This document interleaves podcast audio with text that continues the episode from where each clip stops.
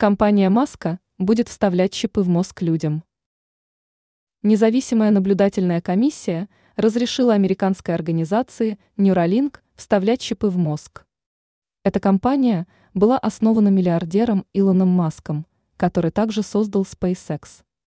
Издание «Российская газета» отмечает, что компания уже приступила к первым испытаниям мозгового имплантата, они продлятся около шести лет. В качестве участников будут приглашены люди с параличом из-за травмы шейного отдела спинного мозга и бокового амиотрофического склероза. Имплантат косметически невидим, устанавливать его будет специальный робот. После установки чип будет посылать сигналы в мозг с целью расшифровки движений человека. На данный момент неизвестно, какие конкретно люди будут приглашены для тестирования.